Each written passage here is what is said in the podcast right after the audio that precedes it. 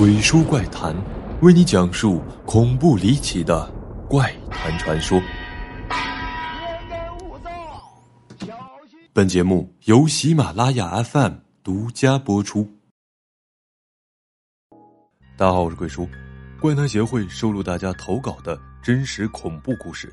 何为真实呢？一部电影如果前缀根据真实事件改编，那么它很可能是根据现实里发生的事情。加以文学创作，鬼叔收到的稿件中，大家会把发生在自己身上的怪事讲述出来，由鬼叔分享给更多的小伙伴。鬼叔会改改语病等，没有添油加醋，这样才能保证故事的原汁原味。故事里的匪夷所思也好，温情积极也好，又或者灵异惊悚，没有经历过也就不妄谈其他。怪谈协会就像一部恐怖片放映机，大家落座后开始观看一部部的恐怖电影。如果你还觉得不够恐怖，让鬼叔来点刺激的，好吧？从现在开始，和鬼叔做一个测试。晚上十二点，灯是关闭的，你背对着影院的门，此时你一个人落座。怪谈开始。石柱，鬼叔，我来投稿个关于我初中的事儿。这件事不恐怖，但是有些诡异。这件事是我与另外两个班里的同学所遇到的。我就读的是云南昆明的一所不错的初中，我们校区是初中和小学连在一起，中间只是被操场分开，所以啊，我们可以直接去到那边。一天早上，我和另外两个同学偷偷的带了手机，在课间操时候躲进厕所里偷偷的玩手机。突然有个老师进了厕所看见了我们，所以理所当然的被抓了。但老师让我们先当壮丁，帮他去小学区搬些东西，我们就跟着去了。我们到小学校区时，他们已经上课了。操场上有个班在上体育课，但我们也没在意，就跟着老师上楼搬东西。这里说一下，我们上楼的楼梯那里离操场很近，就在教学楼的侧边，但在路中间有一个正方形的支柱。在没发生这件事之前，这个石柱的四个角都是带棱角的。很多人都在这里啊被撞伤划伤过，但学校就是没在这里放个提示之类的。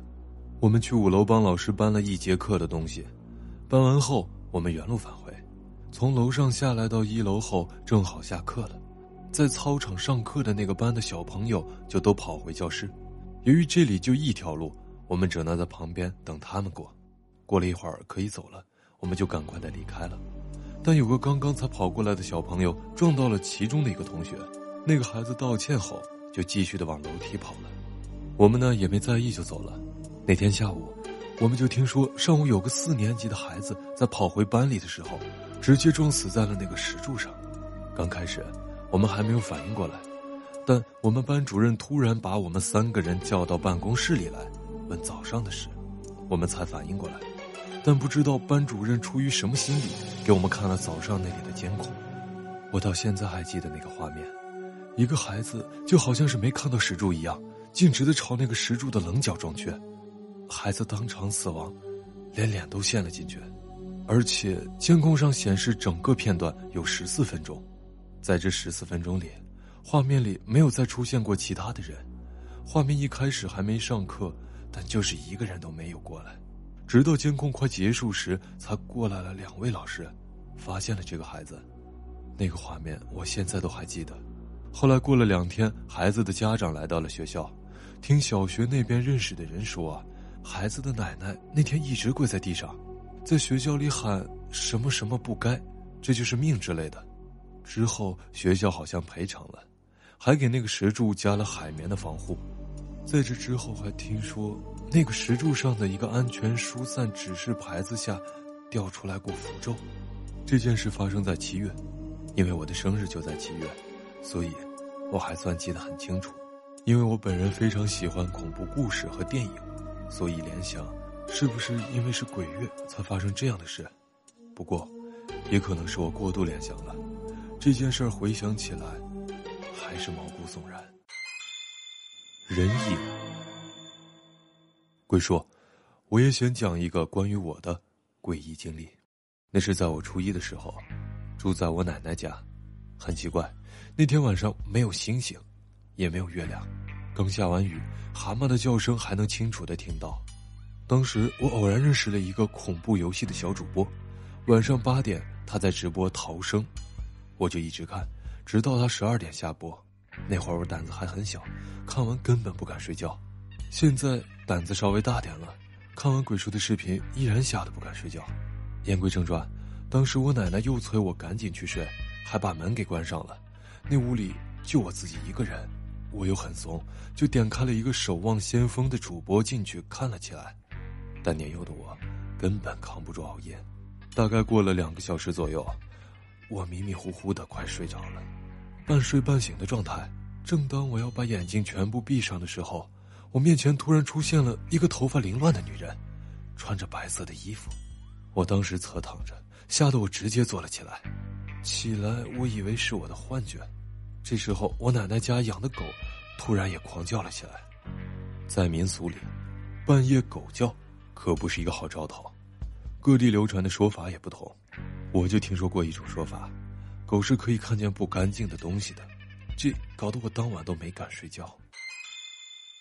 祭祀，鬼叔，这个故事是听我奶奶讲的。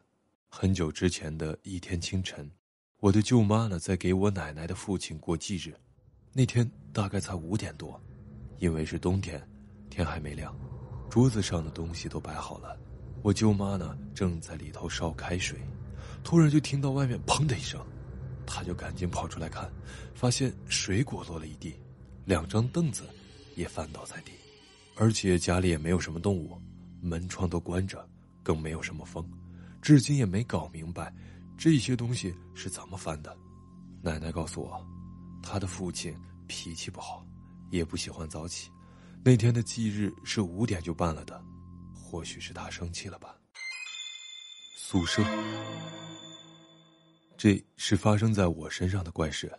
首先介绍下宿舍，我们高中宿舍是十二个床位，分为上下铺，但我们寝室就九个人住，两间厕所在左右边，洗澡也是在里面的。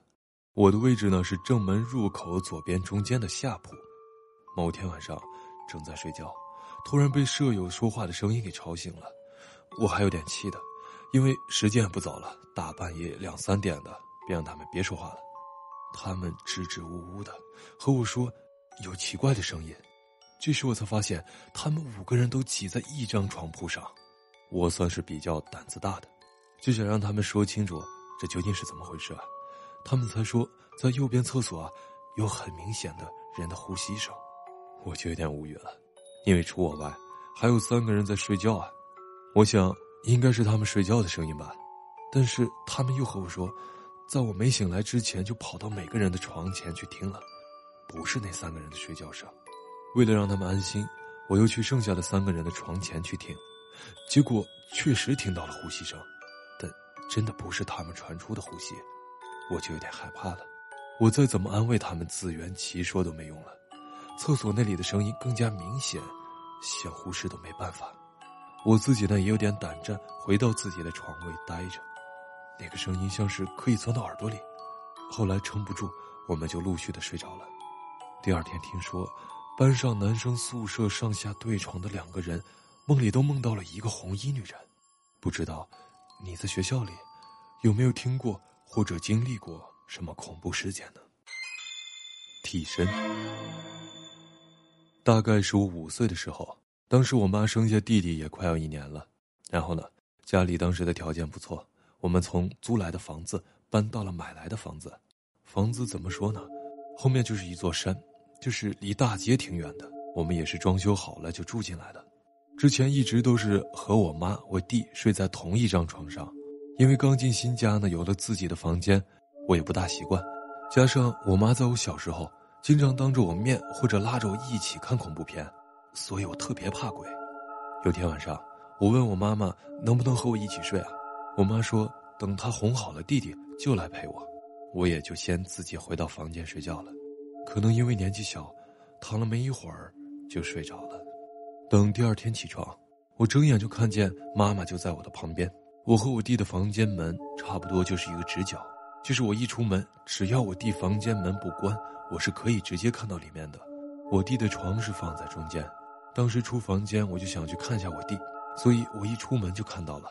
但是我弟床上，我妈也在。但是刚刚我床上的妈妈，我起来看到她还是一种熟睡的状态。当我回头想去看我床上的妈妈的时候，我就发现她不见了，但是睡觉的痕迹还在。然后，等我妈醒了，我就问她有没有来到我的房间。我妈说她忘了，导致我小时候一直以为我妈有一个双胞胎的姐妹。后来的那几天，我总觉得有一个女人穿着我妈的衣服站在我旁边看着我，不知道是不是我的错觉。所以现在十六岁了，还是怕鬼，但是我就是喜欢看恐怖的，尤其是晚上一个人看《鬼畜怪谈》，不开灯的那种。挠门。那是我小学三年级，我跟我爷爷住在衡南中学 B 宿舍的上下楼梯道的一个小房间，爷爷负责管西门开关门的时间，东门呢也住着一个老爷爷负责开关门。我爷爷同时也是学校的厨师，每天傍晚两点钟都会起来到我们宿舍后面的大概五十米左右的那个厨房做饭。那天我被我爷爷两点钟的闹钟吵醒了。他出门的时候会把家里的门给锁了，然后出去后就会把宿舍楼的铁门锁了。我能清晰的听到他锁门的声音，听到他出去后便打算睡觉。大概过了几分钟左右，我突然听到宿舍楼下面的铁门开门的声音，当时也是非常纳闷，我爷爷难道又回来了？过了一会儿，突然房门被剧烈的摇晃，我起身问是谁，可是没有人回答，听声音就像是一只狗会在门上抓一样。我就想把那个狗吓走，就一直的踢门，但是没屁用。爬上去看门外，又什么都没有。当时我被吓得躲在被子里面，直到现在我也不明白，那天挠门的怪声究竟是什么。镜子。小时候住在农村，家里搬新房子，在我的房间里有一面化妆镜，正对我的床头，褥子和被子都是大红色的。换的时候，妈妈说洗净。有利于我的考试成绩。后来带小伙伴到家里玩，他们说镜子正对床头容易招鬼。我跟妈妈说过好几次，但是妈妈对我的话呢不理不睬。时间一长，我也就没再当回事儿。后来的几天晚上，半夜睡觉总是听见外面窗台下面有锯子在锯木头，睡觉做梦啊，就像被人追了一样，腿在不停的蹬着什么，有时候还会哭，甚至翻到床底下。后来家里带我去村里的老奶奶看了下，大概就是让我端着锅底灰的水，一边洒一边走。父母呢在后边喊我，我不可以回头之类的。也不知道是不是心理作用，晚上也确实没有出现过怪事。在之后的一个冬夜，晚上玩手机到很晚，大概凌晨一两点钟吧，已经准备睡觉了。刚闭下眼睛，我就听到有人在窃窃私语，我听不清说什么，只知道是男性的声音。就在床角，我不敢动，也不敢出声，因为我的东西喜欢乱放。当时买的一个可以发光的小头饰，就放在床尾了。但是那个东西在窃窃私语的过程中掉了，开关也被打开了。我实在太过于害怕，吓出了冷汗。大概持续几分钟之后，声音消失了，一夜无眠。记忆。鬼说，我也投稿，不吓人，就是觉得。挺离奇的。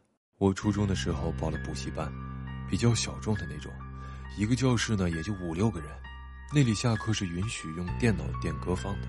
那时候我们教室里就六个人，我一个男的，剩下全是女生。那天刚好聊到了进去之类的，我就给他们在那里讲这些都市传说，他们听了也好奇，就去搜了一首听听。我呢因为听过，就站在电脑后面看他们几个听。还有一个女生啊，当时在和老师的小女儿玩，剩下四个女生就在那里看。看完之后啊，就上课了。老师也来了，一进教室，那几个女生愣住了，问老师：“您刚才不就来了吗？”还到电脑面前问了句：“你们看什么呢？”老师啊就很纳闷，说：“他才到啊。”我和那个没看视频的女生也懵了，我们也表示没看见有人来啊。这是集体的记忆错乱吗？难道是替身使者？虽然说感觉两者没有什么关联，但是先给人讲相关的都市传说，再让人去看那个视频或者听歌，也许真的能产生幻觉和心理暗示。你觉得呢？恐怖离奇经历，往往是发生在身边的真实上演的事件，从开始的口口相传到网络传播，被更多人熟知。很多人以娱乐的态度看待，作为茶余饭后的消遣；也有人呢感同身受，因为有过诡异遭遇而有很强的代入感。还有一种可能，事件是真实发生的，但人与人之间的认知存在偏差。比如替身使者，会不会就是大脑在欺骗我们的潜意识，施加给我们的错乱记忆呢？这些故事存在的意义呢？回到视频开始，鬼叔的测试，恐怖片放映结束，众人离席，有粉丝收获了恐惧，以此缓解工作压力和学习的紧张感；有的对神秘世界的想象更加充实，有的也经历过无法解释的诡异经历，找鬼叔投稿。这其中呢，也有对中国传统民俗加深了认知和了解，获得了文化认同。还有更重要的一点，诚如民俗学者布鲁范德所言，我们讲述的传说。是我们这个时代许多希望、恐惧和焦虑心理的反应。本期结束，别忘了长按点赞按钮三连，咱们下期不见不散。